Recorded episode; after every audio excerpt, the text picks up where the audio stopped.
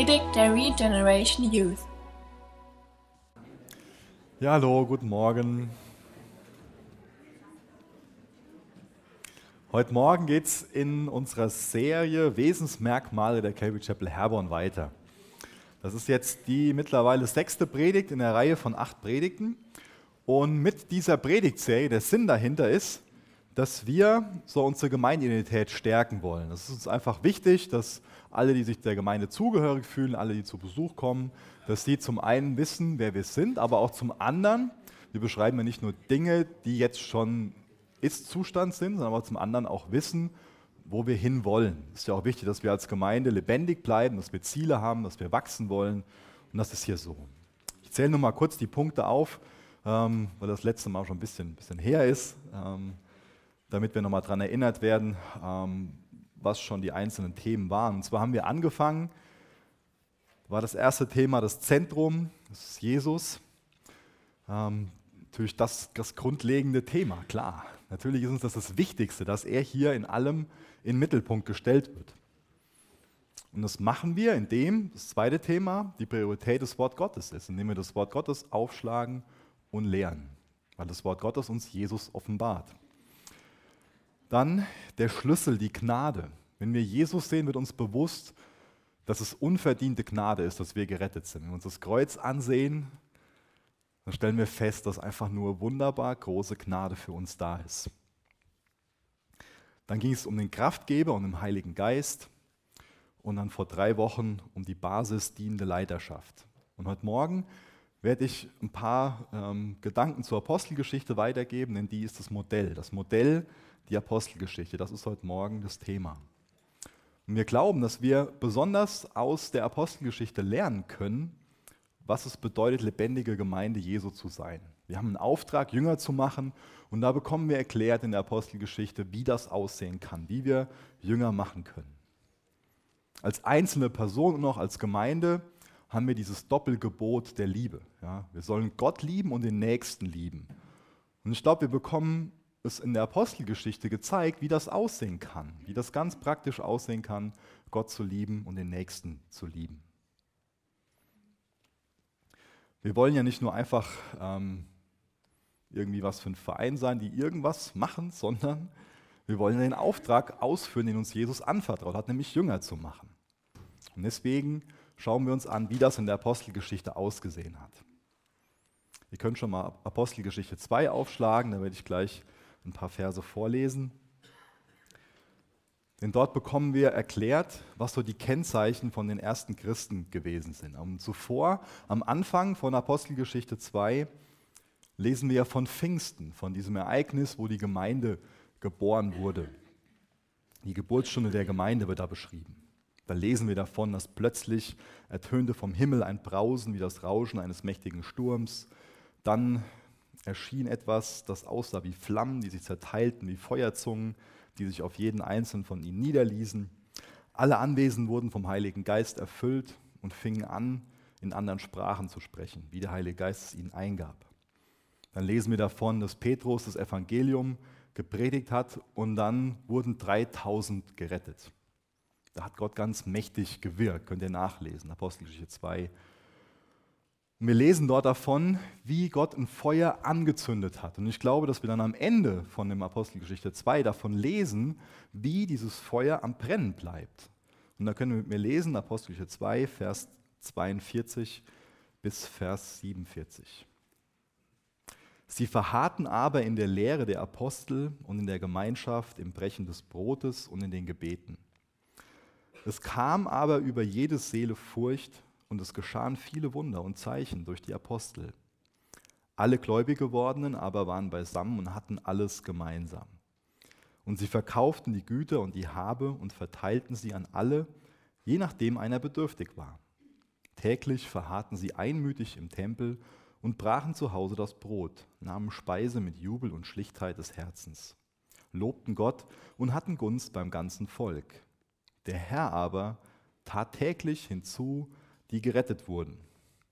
Das hört sich mal nach einer lebendigen, nach einer fruchtbaren Gemeinde an, oder?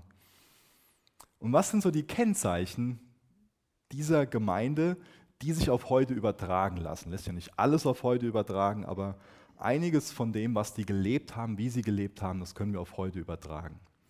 Und da habe ich mal vier Punkte rausge rausgezogen, und zwar zum einen ähm, gesunde Lehre, das ist so das Erste, wo es gleich nochmal darum geht. Dann haben die geistliche Gemeinschaft gehabt. Die Gemeinschaft war gekennzeichnet von Gebet, von Lobpreis, Abendmahl haben wir gelesen. Und dann sehen wir, dass sie sich hingegeben haben. Hingabe war ein Kennzeichen von denen. Das Wirken von dem Heiligen Geist. Und dann als letztes werde ich nochmal erklären, was es für sie bedeutet hat, das Evangelium zu leben. Gelebtes Evangelium in Wort und in Taten.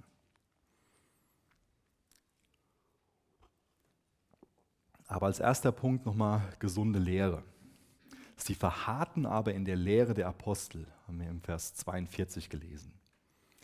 Das heißt, auch bei ihnen war es so, dass das Wort Gottes ganz viel Raum in ihrem Leben bekommen hat. Die haben das Wort Gottes gelehrt und ausgelegt, wie die Apostel es ihnen zuvor vorgelebt haben. Und sie haben auch das gelehrt, was die Apostel gelehrt haben. Wir sehen aber auch im Neuen Testament, dass viele von der gesunden Lehre abgewichen sind. Zum einen gab es ja die Pharisäer, ich denke, das sind die meisten von uns im Begriff die sind gesetzlich geworden und sind scheinheilige Heuchler geworden. Dann gab es die Gnostiker, die sind liberal geworden. Und dann noch die Sadduzäer, auch so eine, so eine Gruppierung. Und die haben die Existenz der geistlichen Welt geleugnet. Aber die ersten Christen, die haben an dem festgehalten, was die Apostel gelehrt haben. Die haben Jesus gepredigt und die Bedeutung von seiner Auferstehung, von seinem Kreuzestod. wer länger hier hinkommt, der weiß, dass wir hier Vers für Vers durch die Bibel gehen und dass wir die Bibel auslegen. Und wir glauben, dass, so, ähm, wir glauben, dass uns die Auslegungspredigten dabei helfen, dass wir gesunde Lehre empfangen und dass wir gesunde Jünger machen. Ihr könnt gerne mal aufschlagen, 2 Timotheus 3. Da bekommen wir was ganz Entscheidendes über das Wort Gottes gesagt. Und zwar will ich Vers 16 und 17 zum Teil lesen. 2 Timotheus 3, Vers 16 und 17. Wir glauben, dass alle Schrift von Gott eingegeben und nützlich zur Belehrung, zur Überführung, zur Zurechtweisung, zur Erziehung in der Gerechtigkeit ist, damit der Mensch Gottes ganz zubereitet sei, zu jedem guten Werk völlig ausgerüstet. Das heißt, wir glauben an die Autorität der Bibel. Und dann sollten wir auch unterstreichen, dass es wichtig ist, die ganze Bibel zu lehren. Und das ist auch eine Sache, die der Paulus den Leitern der Gemeinde in Ephesus weitergibt. Könnt ihr nochmal zurückschlagen zur Apostelgeschichte und zwar zur Apostelgeschichte 20. Auch da lese ich zwei Verse zum Teil vor. Einmal Apostelgeschichte 20, Vers 20 und dann Vers 27 und wie ich euch nichts verschwiegen habe von dem, was nützlich ist, sondern es euch verkündigt und euch gelehrt habe, öffentlich und in den Häusern. Und dann in Vers 27, denn ich habe nichts verschwiegen, sondern habe euch den ganzen Ratschluss Gottes verkündigt. Das ist der Grund, warum wir hier in der Chapel systematisch durch die Bibel lehren.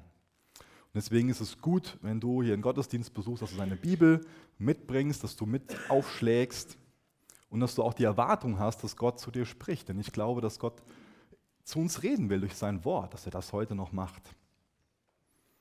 Ich bin vor kurzem gefragt worden, ob es mir nicht unheimlich schwer fällt, jede Woche ein oder zwei neue Predigten auszudenken. Da muss ich erst mal grinsen und kurz überlegen, weil ich fand die Frage ziemlich interessant. Denn das Gute ist ja, dass ich mir hier nichts Neues irgendwie aus den Fingern ziehen muss und mir was Neues ausdenken muss. Ja, der Zweck der Predigt ist ja, Jesus in den Mittelpunkt zu stellen. Und Jesus ist gestern, heute und in Ewigkeit derselbe. Das wäre ja komisch, wenn ich was Neues predigen würde. Dann wäre es nicht die Bibel. Es geht ja nur darum, das, was die Apostel gelehrt haben, die Bibel auszulegen. Und auszudrücken in einer Art und Weise, dass es hoffentlich die Menschen verstehen können. Und das sehen wir auch im Leben von, von Jesus und von, von Paulus. Jesus und Paulus, die haben Juden und Heiden das Evangelium gepredigt. Die haben diesen beiden Gruppen dasselbe Evangelium gepredigt, aber die sind zum Teil unterschiedlich vorgegangen und haben auch andere Worte gebraucht, um einem Heiden das Evangelium zu erklären als einem Juden. Und das ist vermutlich so, dass wir jeder Generation wieder in anderen Worten und auch zum Teil in einer anderen Art und Weise das Evangelium in Wort und Tat bringen sollten, so dass sie es verstehen können. Es ist wichtig, da zu unterscheiden, dass die Botschaft des Evangeliums, das bleibt immer dasselbe. Ja? Aber die Methode, die kann sich verändern. Medien und Technik, das sind Mittel zum Zweck. Die sind neutral. Ich bin so aufgewachsen, dass ich so ähm, geprägt wurde, dass man sehr argwöhnisch gegenüber allem Neuen sein muss. Und das war für mich eine wichtige Sache, zu lernen, dass zum Beispiel so ein Beamer an sich neutral ist. Ich kann darüber was Gutes zeigen und auch was Schlechtes zeigen. Und deswegen wollen wir alles nutzen, um das Evangelium weiterzugeben. Da könnt ihr auch 1. Korinther 9 zu aufschlagen. Da werde ich Vers 22 vorlesen. 1. Korinther 9, Vers 22. Das heißt, wir wollen alles nutzen, was wir haben, um das Evangelium weiterzugeben. Deswegen haben wir einen Podcast. Deswegen nehmen wir die Sachen auf und stellen die ins Internet, damit wir die da wieder vielleicht über Facebook teilen können. Dort hören sie sich andere Leute an. Das sind alles Wege, die neutral sind. Das können wir gut nutzen oder auch schlecht nutzen. 1. Korinther 9, Vers 22. Den Schwachen bin ich ein Schwacher geworden, damit ich die Schwachen gewinne. Ich bin allen alles geworden, damit ich auf alle Weise einige rette. Ich tue aber alles um des Evangeliums willen, um an ihm Anteil zu bekommen. Und aus denselben Gründen, die ich gerade erklärt habe, haben wir auch einen Kindergottesdienst und gewöhnlich auch einen Jugendgottesdienst. Das heißt, wir wollen, dass das Wort Gottes an jede Generation weitergegeben wird. Und zwar in einer Art und Weise, dass es verstanden wird, dass sie davon geprägt werden, dass jede Generation die Möglichkeit hat, zu wachsen. Das Ziel ist, authentische Christen zu machen. Ja, dass Leute als authentische Christen leben. Das Ziel ist, Jünger zu machen. Und das ist wichtig, dass wir versuchen, jede Generation zu fördern in einer altersgerechten Art und Weise, dass wir das Evangelium altersgerecht weitergeben. Ich bin als kleines Kind schon mit in Gottesdienst genommen worden und konnte da fast nichts verstehen. Und dann haben natürlich meine Eltern, weil ich sehr unruhig geworden bin und andere abgelenkt habe, sich irgendwie Wege ausgedacht, wie das nicht mehr der Fall sein kann. Dann durfte ich Pixie-Bücher durchlesen, die waren aber auch dann irgendwann, die ganzen Bücher, die ich mir angeguckt habe, langweilig. Und dann findet man andere Wege, wie man sich ablenken kann. Wir haben so, so eine Decke gehabt, ähm, ich glaube, das heißt Odenwalddecke, ja, mit solchen Feldern. Dann wusste ich irgendwann, wie viele Felder da oben sind oder der, der Sitz vor mir, da waren so Karos hinten drauf. Da wusste man irgendwann, wie viel das sind. Und meine Eltern, die haben gute Absichten gehabt, aber die haben mir, ohne es zu bemerken, beigebracht, wie ich im Gottesdienst sitze und mich ablenke und nicht zuhöre. Und das bedeutet bestimmt nicht, dass ich jetzt dann auffordere, dass die Kinder gerade rausgehen sollen. Das ist nicht der Sinn und Zweck, warum ich das sage. Das ist nur eine Sache, warum ich unterstreiche. Es ist wichtig, dass wir hier alle, ähm, dass wir möglichst wenig Ablenkung hier haben. Klar, wenn Kinder ablenken, dann ähm, können die nicht Teil im Gottesdienst sein. Aber der Grund, warum ich das erkläre, ist, warum wir einen Kindergottesdienst haben und einen Jugendgottesdienst haben. Genau. Das war so zu dem, zu dem ersten Teil. Als nächstes sehen wir dieses Kennzeichen geistliche Gemeinschaft. Ich komme nochmal zurück auf Apostelgeschichte 2, Vers 42. Da haben wir gelesen, in der Gemeinschaft, im Brechen des Brotes und in den Gebeten. Und ich nenne das ganz bewusst nicht einfach nur Gemeinschaft, sondern ich nenne das geistliche Gemeinschaft. Das ist gut, wenn Freundinnen sich zusammen eine Soap anschauen oder ein paar Kerle Fußball gucken, aber das, was hier als Gemeinschaft, als Koinonia bezeichnet wird, das geht halt nochmal wesentlich tiefer. Wir haben davon gelesen, die essen zusammen, die beten zusammen, ähm, dann schlägt man die Bibel auf und man, man teilt das Leben. Das ist das, was dieses Wort Koinonia ausdrückt, was es bedeutet. Etwas zu teilen, fast eins zu werden. Und das haben wir eben ganz praktisch gelesen in dem zweiten Kapitel der Apostelgeschichte, wie das in der Praxis aussehen kann. Wir haben ja als Christen denselben Herrn. Wir haben dieselbe Lebensgrundlage, weil wir dieselbe Bibel haben. Dieselbe Liebe für Gott haben wir hoffentlich. Dasselbe Verlangen, ihn anzubeten, ihn zu lieben. Jesus ist unser gemeinsamer Nenner. Und wenn wir ihn in den Mittelpunkt stellen, dann haben wir natürlich die besten Voraussetzungen dafür, um geistliche Gemeinschaft zu haben. Und wir haben eben auch davon gelesen, dass die Christen, die ersten Christen, sowas wie Mikro- und Makrogemeinschaft haben. Was ich damit meine ist, was ich damit beschreiben will, ist, die haben sich zum einen in der Synagoge, also in einer größeren Gruppe getroffen, so wie das bei uns heute Morgen hier ist. Aber wir haben auch davon gelesen, dass sie sich in den Häusern versammelt haben, in kleineren Gruppen. Die haben als große Gruppe Gemeinschaft gehabt und als kleine Gruppe in den Häusern. Und auch wir, wir haben ganz viele Gelegenheiten dazu, Gemeinschaft zu haben. Nach dem Gottesdienst, in der Coffeebar oder auch vorher, in den einzelnen Arbeitskreisen und ich könnte ganz viele andere Sachen aufzählen. Und man kann bestimmt durch eine gewisse Struktur und auch durch gewisse Angebote so eine Gemeinschaft unterstützen. Aber ich glaube, dass es unheimlich wichtig ist, dass es automatisch so zu einer Kultur von uns als Gemeinde wird. Was ich damit sagen will, ist, dass man diese Gemeinschaft nicht immer organisieren kann. Aber die Gemeinschaft ist für uns so wichtig. Es ist wichtig, dass wir ganz natürlich, ohne dass es eine Struktur für gibt, füreinander da sind. Dass wir in Beziehungen investieren. Dass wir für Beziehungen kämpfen. Dass wir ein offenes Zuhause haben, unser Zuhause teilen, dass wir also gastfreundschaftlich sind, dass wir einander vertrauen, dass wir uns gegenseitig so im Glauben stützen. Und das ist auch das, das Vorbild der ersten Christen, die haben gemeinsam den guten Kampf des Glaubens gekämpft. Deswegen ist das Vorbild von ihnen so kostbar. Die haben sich geholfen, geistlich, emotional und wir haben auch gelesen, materiell. Die sind also in allem füreinander da gewesen. Sie haben alles geteilt, was sie hatten damit am Ende dann alle genug gehabt haben. Es ist kostbar, gute Beziehungen zu haben. Dann weiß ich, was dem anderen fehlt. Dann weiß der andere, was mir fehlt. Und dann kann man füreinander da sein. Und dann kann man auch in einer Art und Weise helfen, wie es angemessen ist, wie es gut ist, wie es wirklich hilfreich ist. Deswegen ladet euch gegenseitig ein. Ja? Öffnet euer Zuhause. Das ist ein Geschenk, Gemeinschaft zu haben. Und diese Gemeinschaft, das ist für uns Christen nicht nur gesund, das ist mehr als eine Option. Ich glaube, dass Gemeinschaft notwendig ist. Ich glaube, dass es wichtig ist für uns, dass wir Schwestern und Brüder haben, denen wir, denen wir helfen und von denen wir uns helfen lassen. Denen wir uns helfen lassen, an Jesus festzuhalten. Denen wir uns dazu ermutigen lassen, im Glauben zu wachsen.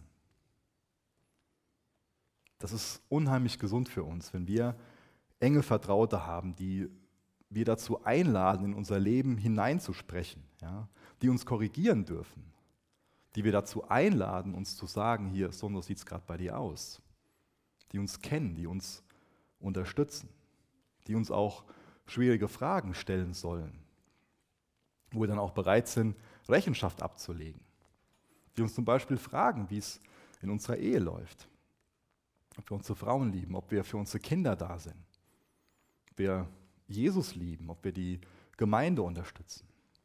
Und das sind natürlich keine Beziehungen, die einfach so nebenbei entstehen. Das sind auch keine Beziehungen, die einfach sind. Aber die sind sehr gesund und die sind wichtig für unser geistliches Leben. Und das eben schon am Ende von Apostelgeschichte 2 gesehen, dass diese Gemeinschaft geprägt ist von Gebet, von Abendmahl und auch von Lobpreis. Das Abendmahl, das, was wir auch heute Morgen feiern wollen. Damals war der Kreuzestod von Jesus noch gar nicht so lange her. Und trotzdem haben die sich regelmäßig Zeit genommen, sich im Abendmahl an diesen Kreuzestod zu erinnern. wie viel mehr haben wir das dann nötig, wo es noch viel länger her ist, uns an die Bedeutung vom Kreuz und von der Auferstehung von Jesus zu erinnern? Gebet ist ein weiteres Kennzeichen. Die haben gemeinsam gebetet. Und dort, wo Gottes Reich gebaut wird, da beten Gottes Kinder. Die haben an die, an die Macht des Gebetes geglaubt. Und das haben wir auch im äh, Vorbild von, von Jesus gesehen. Wenn wir das in Evangelien lesen, dann sehen wir oft, dass sich Jesus schon früh am Morgen zurückgezogen hat, um im Gebet zu sein, um mit seinem Vater zu reden. Das heißt, dieser kraftvolle öffentliche Dienst, der hatte die Grundlage darin, dass er im stillen, im Verborgenen gebetet hat. Und das sehen wir auch bei den ersten Christen in der frühen Gemeinde, in der Apostelgeschichte, dass es für sie eine, eine wesentliche Sache war, ein Schwerpunkt war, zu beten. Und auch da, ihr seid herzlich eingeladen, zum Beispiel mittwochs abends zu kommen zur Bibelstunde, wo wir uns Zeit nehmen, um zu beten. Oder auch sonntags morgens um, um 10 Uhr. Seid ihr eingeladen, hinten ins Büro zu kommen. Da können wir zusammen beten. Aber dabei soll es natürlich nicht bleiben. Natürlich ist es gut, so eine Struktur zu haben. Aber das ist wichtig, dass wir ganz natürlich in der Zeit, die wir für uns persönlich haben, füreinander beten. Dass wir Fürbitte tun.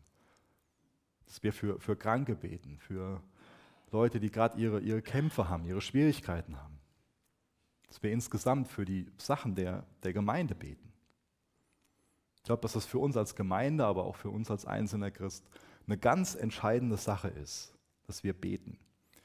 Dass wir Frauen und Männer des Gebets sind. Und dann ging es auch da um, um, um, Lobpreis, um Anbetung in der ersten, bei den ersten Christen. Und auch das ist für uns eine, eine wichtige Sache. Das sollte ja unser Ziel sein in unserem täglichen Leben, dass wir Jesus in allem, was wir tun, verherrlichen. Kolosser 1, Vers 16 will ich dazu vorlesen.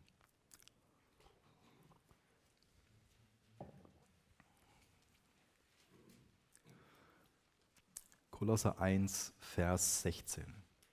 Denn in ihm ist alles erschaffen worden, was im Himmel und was auf Erden ist, das Sichtbare und das Unsichtbare, seien es Throne oder Herrschaften oder Fürstentümer oder Gewalten. Alles ist durch ihn und für ihn erschaffen. Und er ist vor allem und alles hat seinen Bestand in ihm. Und er ist das Haupt des Leibes der Gemeinde. Er, der der Anfang ist, der Erstgeborene aus den Toten, damit er in allem der Erste sei, denn es gefiel Gott in ihm, alle Fülle wohnen zu lassen.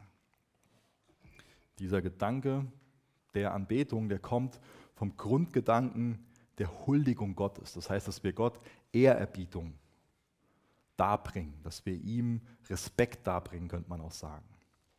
Das heißt, wahre Anbetung, die findet da statt, wo Jesus, wo Christus der, den, den höchsten Platz bekommt, wo er den höchsten Platz in unserem Leben einnimmt. Wir beten Gott an, wenn wir ihn über alles andere erhöhen, wenn er wichtiger für uns ist als alles andere. Und egal woher wir kommen, egal was wir für eine, für eine Vergangenheit haben, wir sind dazu geschaffen, um Gott anzubeten. Das haben alle Menschen gemeinsam. Wir sind erschaffen, um ihn anzubeten. Und Anbetung ist für uns eine Sache des Herzens, eine Sache des Lebensstils. Es gibt zwar auch einen Musikstil, der Anbetung oder Lobpreis genannt wird, aber Anbetung ist in erster Linie eine Sache des Herzens. Weil Anbetung für Gott so wichtig ist, geben wir natürlich auch im Gottesdienst dafür Raum, Gott mit Liedern und mit Musik anzubeten. Und durch die Lieder sagen wir Gott, dass wir ihn lieben und drücken Dankbarkeit und Lobpreis aus. Aber das ist ja hoffentlich nicht nur eine Sache, dass wir mit unseren Lippen das nur machen, sondern wir bekennen das mit unseren Lippen, was in unserem Herzen ist. Wir drücken Dankbarkeit und Lob ihm gegenüber aus. Und deswegen ist es wichtig, dass wir da auch unterscheiden, dass das Lobpreisteam, dass die Lieder nicht für uns spielen, ja, sondern wir kommen als Gemeinde in Gottes Gegenwart. Und das Lobpreisteam und der Lobpreisleiter, die helfen uns, Liebe und Dankbarkeit Gott gegenüber auszudrücken. Das heißt, das, was wir da machen, das ist viel mehr als Lieder singen. Das bedeutet, dass wir Gott anbeten, dass wir ihm begegnen, dass wir in seine Gegenwart kommen, gemeinsam als seine Kinder. Und überall da, wo der Geist Gottes wirkt, da ist Freiheit. Und der Geist Gottes fängt immer wieder ein neues Werk an. Und dieses neue Werk, das passt nicht in einen alten Schlauch. Beispiel so, als die, als die Hippies Jesus kennengelernt haben und dann in die erste Calvary Chapel gekommen sind, da entstand zeitgemäßer Lobpreis. Und es gibt den einen oder anderen, der mit dem Wort zeitgemäß so ein bisschen auf Kriegsfuß steht. Und das ist schon mal negativ behaftet, dieses Wort zeitgemäß. Warum ist das negativ behaftet? Ich glaube, weil es natürlich die Gefahr gibt, dass wir gleichförmig der Welt werden. Das ist eine Gefahr, ja. Ich muss und ich kann das Evangelium nicht relevant machen. Das Evangelium ist relevant für jede Generation und bleibt relevant. Aber ich kann das Evangelium in einer Art und Weise erklären, dass ich den Leuten es vorenthalte, wie relevant es für sie ist. Oder ich kann das Evangelium in einer Art und Weise erklären, dass die Personen verstehen, wie relevant, wie wichtig es für sie ist. Und das ist ein Grund, warum es uns wichtig ist, das Evangelium zeitgemäß weiterzugeben. Wie sollen die Menschen denn das Evangelium verstehen, wenn es ihnen niemand in ihrer Sprache erklärt? Und wie sollen die Menschen Jesus anbeten, wenn sie nicht anderes sehen, die es in ihrer Sprache tun? Zum nächsten Kennzeichen. Das habe ich Hingabe genannt oder auch das Wirken des Heiligen Geistes. Ich lese nochmal aus dem zweiten Kapitel der Apostelgeschichte vor, Vers 43 bis Vers 45. Es kam aber über jede Seele Furcht und es geschahen viele Wunder und Zeichen durch die Apostel. Alle gläubig gewordenen aber waren beisammen und hatten alles gemeinsam. Und sie verkauften die Güter und die Habe und verteilten sie an alle, je nachdem einer bedürftig war. Die ersten Christen, die haben was sehr Wertvolles gelernt. Die haben gelernt, dass sie nicht dazu berufen sind, ein natürliches Leben zu leben, sondern ein übernatürliches. Unsere Wiedergeburt, die zeigt sich in einem veränderten Leben. Und bei den ersten Christen sehen wir, dass Christsein für sie nicht nur ein neues oder ein weiteres Hobby ist, sondern sie geben sich Jesus völlig hin und sie lassen den Geist wirken. Da sehen wir, was Hingabe bedeutet, was echter Glaube, was eine echte Übergabe bedeutet. Und die ersten Christen haben auch verstanden, dass das, was durch Gottes Geist angefangen wurde, dass sie das nicht in ihrer eigenen Kraft weiterführen können. Die wussten, die Gemeinde wurde durch Gottes Geist geboren und kann nur im Geist Gottes weiterleben. Könnt schon mal Sacharja 4, Vers 6 aufschlagen, wer das mitlesen will. Ein Kennzeichen von den Christen in der Apostelgeschichte ist, dass sie sich nicht auf ihre eigene Weisheit verlassen, auch nicht auf ihre eigene Stärke, auf ihre Finanzen oder auf ihre eigene Kraft, sondern sie verlassen sich auf Gott, auf sein Wirken, auf seine Kraft. Sacharja 4, Vers 6, nicht durch Macht, nicht durch Kraft, sondern durch meinen Geist, spricht der Herr, der Herrscher. Gott fordert uns nicht dazu auf, dass wir das Leben als Christ in der eigenen Kraft leben. Das können wir ja gar nicht. Sondern wir sollen uns genauso wie die Christen, die ersten Christen, wie die Apostel, auf die Kraft Gottes verlassen. Ihr könnt schon mal Lukas 24 aufschlagen, denn da lesen wir davon, dass auch die Jünger noch bis Pfingsten warten sollten, bis sie anfangen, den Missionsbefehl auszuführen. Auch sie wurden angehalten, nicht in ihrer eigenen Kraft loszulegen. Lukas 24, Vers 49. Und siehe, ich sende die Verheißung meines Vaters auf euch. Ihr aber bleibt in der Stadt, bis ihr begleitet werdet mit Kraft aus der Höhe. Und dann könnt ihr mit mir aufschlagen Apostelgeschichte 1, Vers 8. Da wird es nochmal bekräftigt. Aber wenn der Heilige Geist über euch gekommen ist, werdet ihr seine Kraft empfangen. Dann werdet ihr den Menschen auf der ganzen Welt von mir erzählen. In Jerusalem, in ganz Judäa, in Samarien, ja bis an die Enden der Erde. Nun, wir müssen nicht mehr auf, auf Pfingsten warten. Pfingsten war. Aber wir sind trotzdem dazu aufgefordert, durch die gleiche Kraft zu leben. Und Jesus hat sogar seinen Jüngern gesagt, dass es für ihn gut ist zu gehen, damit er dann die Verheißung des Vaters senden kann. Und dass wir dann dadurch, dass nachdem der Heilige Geist auf uns gekommen ist, Größeres tun können als er. Das können wir nachlesen in Johannes 14. Und das ersetzt uns wahrscheinlich in Erstaunen, wenn wir das zum ersten Mal lesen und auch hoffentlich, wenn wir das zum wievielten Mal lesen. Johannes 14, Vers 12. Wahrlich, wahrlich, ich sage euch, wer an mich glaubt, der wird auch die Werke tun, die ich tue, und wird größere als diese tun, weil ich zum Vater gehe. Und das ist eine wichtige Frage, das, die wir uns stellen sollten, wie diese Werke dann aussehen. Und dann komme ich zum letzten Punkt. Die Werke sehen so aus, dass wir das Evangelium leben, dass wir es in Worten und in Taten weitergeben. Und auch das sehen wir bei den, bei den ersten Christen, dass die das gemacht haben. Dass die das Evangelium in Worten weitergegeben haben und in Taten.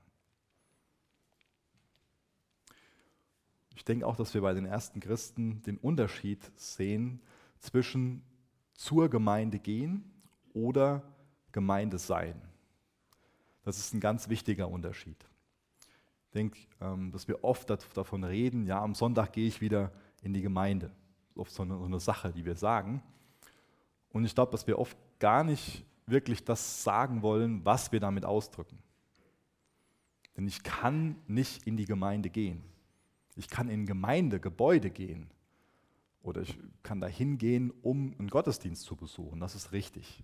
Und ich glaube, das wollen wir auch meistens ausdrücken, wenn wir sagen, ich gehe in die Gemeinde. Wir wiedergeborenen Christen sind die Gemeinde. Deswegen können wir nicht in die Gemeinde gehen. Wir sind Gemeinde.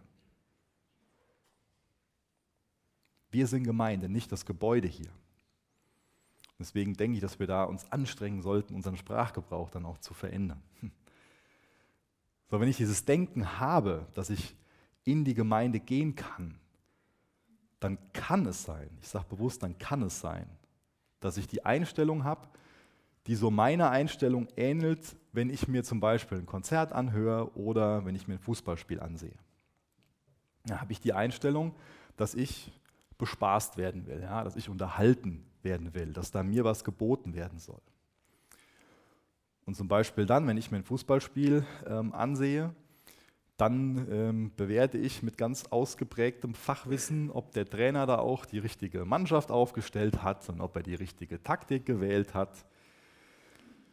Und ganz ernsthaft, wenn ich mir ein Bayern-Spiel anschaue, dann glaube ich, dass es eigentlich besser wäre, wenn ich da an der Seitenlinie stehen würde und nicht der Pep Guardiola, weil dann hätten die gestern nicht nur 1-0 gewonnen, sondern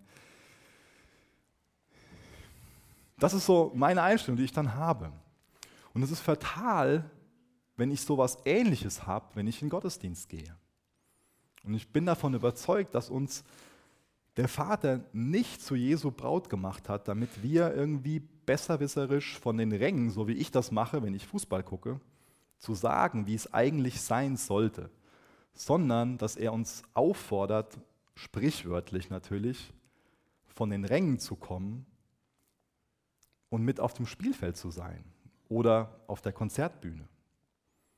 Also, das ist der Unterschied, ob ich jetzt das Bewusstsein habe, ich bin Gemeinde oder ob ich denke, in die Gemeinde zu gehen.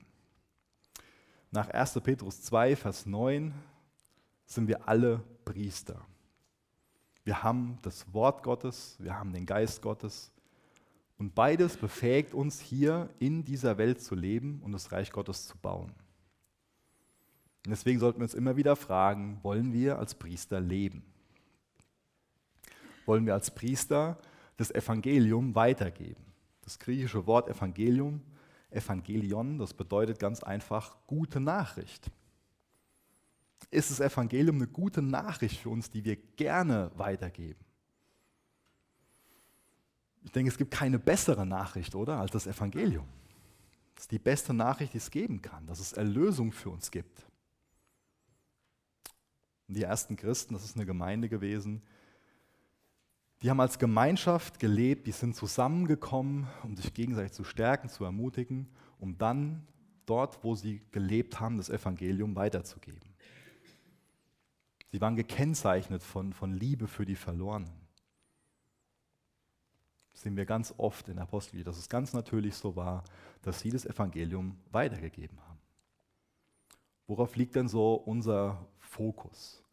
Haben wir so einen Fokus, der sich nach innen richtet, besteht für uns Gemeinde primär darin, dass wir sonntags morgens uns treffen und da was empfangen?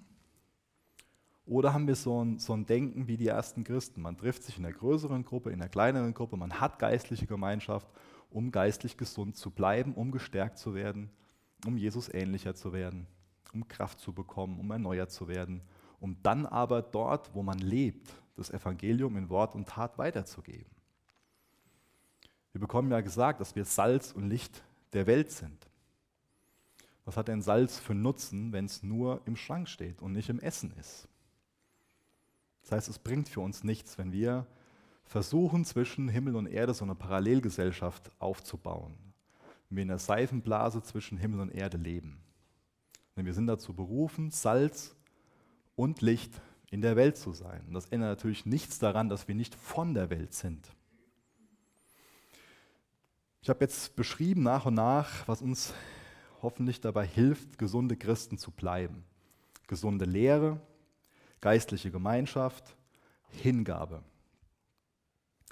Und wir haben die Überzeugung hier, dass sich gesunde Schafe vermehren.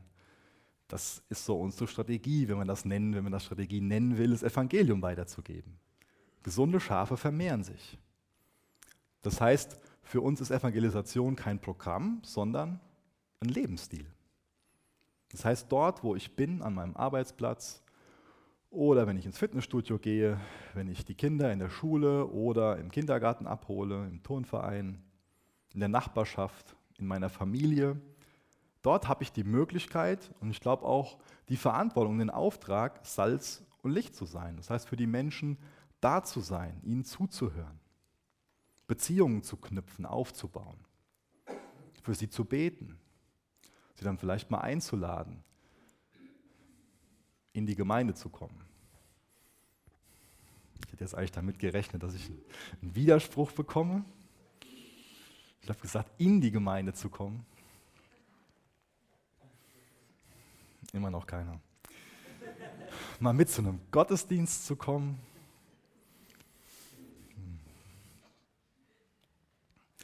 Johannes 20, Vers 21, da bekommen wir gesagt, ich lese es mal schnell vor, gleich wie mich der Vater gesandt hat, so sende ich euch. Das ist unser Auftrag, dort, wo wir sind, das Evangelium weiterzugeben. Deswegen ist es für uns was ganz Natürliches, es ist in unserem Lebensstil drin, dass wir missionarisch sind, dass wir Möglichkeiten suchen, Möglichkeiten nutzen, Leuten das Evangelium in Wort und in Tat weiterzugeben. Ihr könnt gerne mit mir aufschlagen, Epheser 2, Vers 8.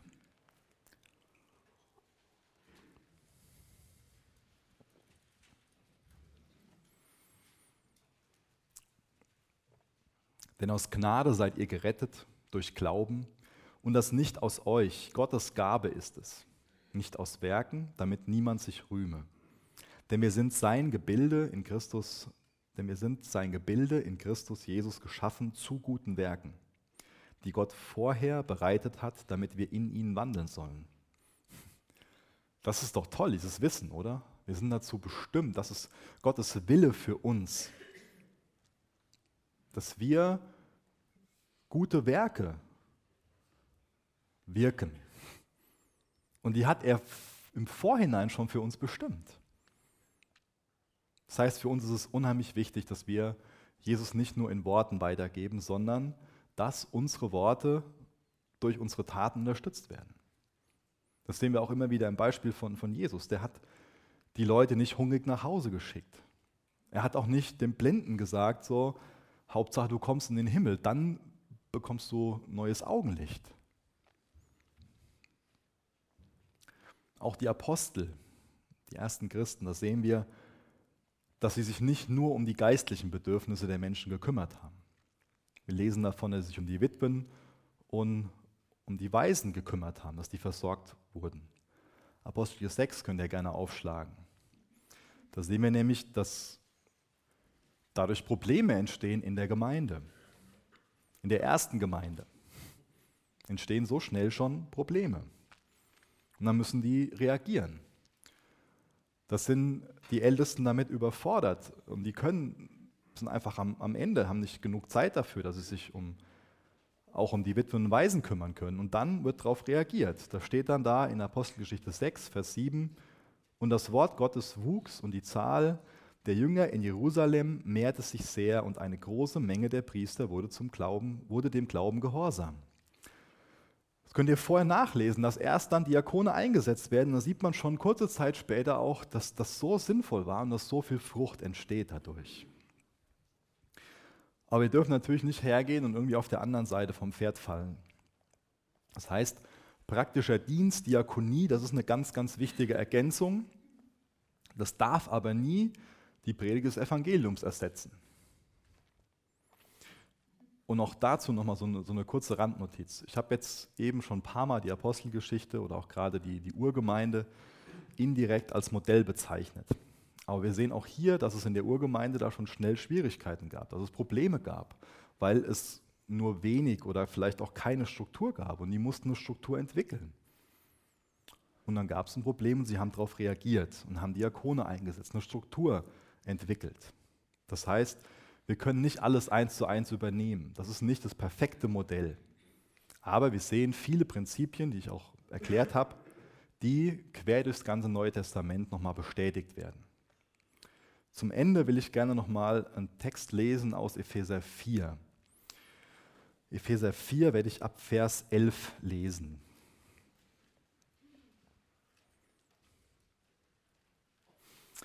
Epheser 4, Vers 11. Und er hat die einen als Apostel gegeben und andere als Propheten, andere als Evangelisten, andere als Hirten und Lehrer, zur Ausrüstung der Heiligen für das Werk des Dienstes, für die Erbauung des Leibes Christi, bis wir alle hingelangen zur Einheit des Glaubens und der Erkenntnis des Sohnes Gottes, zur vollen Mannesreife, zum Maß der vollen Reife Christi denn wir sollen nicht mehr Unmündige sein, hin und her geworfen und umhergetrieben von jedem Wind der Lehre, durch die Betrügerei der Menschen, durch ihre Verschlagenheit zu listig ersonnenem Irrtum. Lasst uns aber die Wahrheit reden in Liebe und in allem hinwachsen zu ihm, der das Haupt ist, Christus. Aus ihm wird der ganze Leib zusammengefügt und verbunden durch jedes der Unterstützung dienende Gelenk entsprechend der Wirksamkeit nach dem Maß jedes einzelnen Teils und so wirkt er das Wachstum des Leibes zu seiner Selbstauferbauung in Liebe. So wirkt er das Wachstum des Leibes zu seiner Selbstauferbauung in Liebe. Immer wieder geht es da um Wachstum in diesem Text, den ich gelesen habe. Und die Gemeinde wächst, indem sie zugerüstet wird und sich zurüsten lässt und dann in dem lebt. Wir glauben, dass wir wenn wir in dem Leben, was ich beschrieben habe, dass wir selbst gesünder werden und dadurch anderen dabei helfen, Jesus als Herrn Erlöser anzunehmen und selbst gesund zu werden.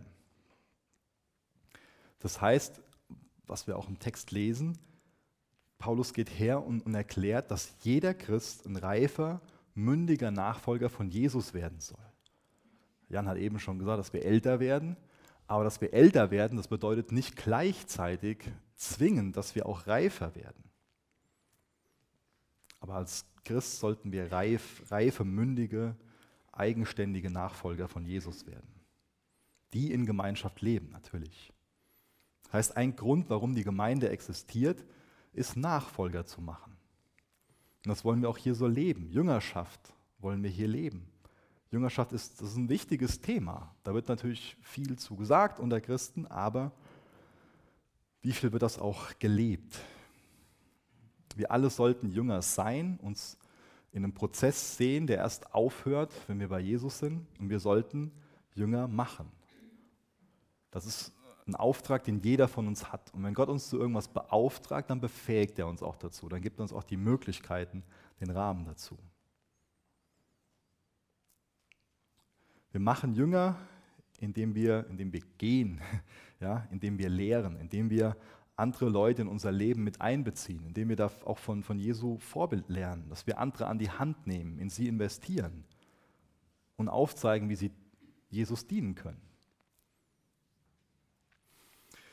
Wenn wir uns Jesus hingeben, wenn wir also den Geist wirken lassen, wenn wir gesunde Lehre empfangen, wenn wir geistliche Gemeinschaft haben, das Evangelium leben in Wort und Tat, wie ich das beschrieben habe, dann werden wir Jesus ähnlicher. Und dann helfen wir anderen dabei, Jesus nachzufolgen. Das heißt, bei dem Ganzen beschreibe ich ja so, so einen Prozess. Und da braucht man oft Ausdauer. Jesus gebraucht im Neuen Testament nicht solche technischen Bilder, sondern er beschreibt viele organische Bilder, wo es um Wachstum geht. Wachstum geschieht meist nicht über Nacht, sondern es gibt auch diese Ausnahmen, ja, aber es ist wichtig, dass wir stetig wachsen und dann so ein, so ein starker Baum zu werden. Dass wir uns auch nicht davon entmutigen lassen, von uns selbst oder von anderen, wenn dieses Wachstum nicht da ist, sondern dass wir wieder zurückkommen zu diesen Prinzipien und darin leben und Jesus das Wachstum wirken lassen. Ich habe eben auch noch ein paar Dinge gelesen von, von einem Leib. Und auch das ist mir wichtig, noch mal am Ende zu betonen. Jeder ist Teil, jeder wiedergeborene Christ ist Teil von diesem Leib und hat eine wichtige Funktion. Und dazu seid ihr alle eingeladen, auch im Rahmen von, von dem, was, was wir, wie wir hier als, als Gemeinde, als Gemeinschaft uns verstehen, euch einzubringen.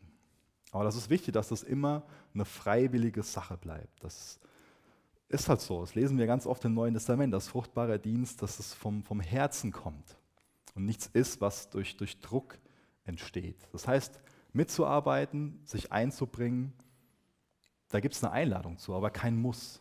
Und es ist auch nicht so, dass es sinnvoll ist, mitzuarbeiten, nur weil es sonst keiner macht.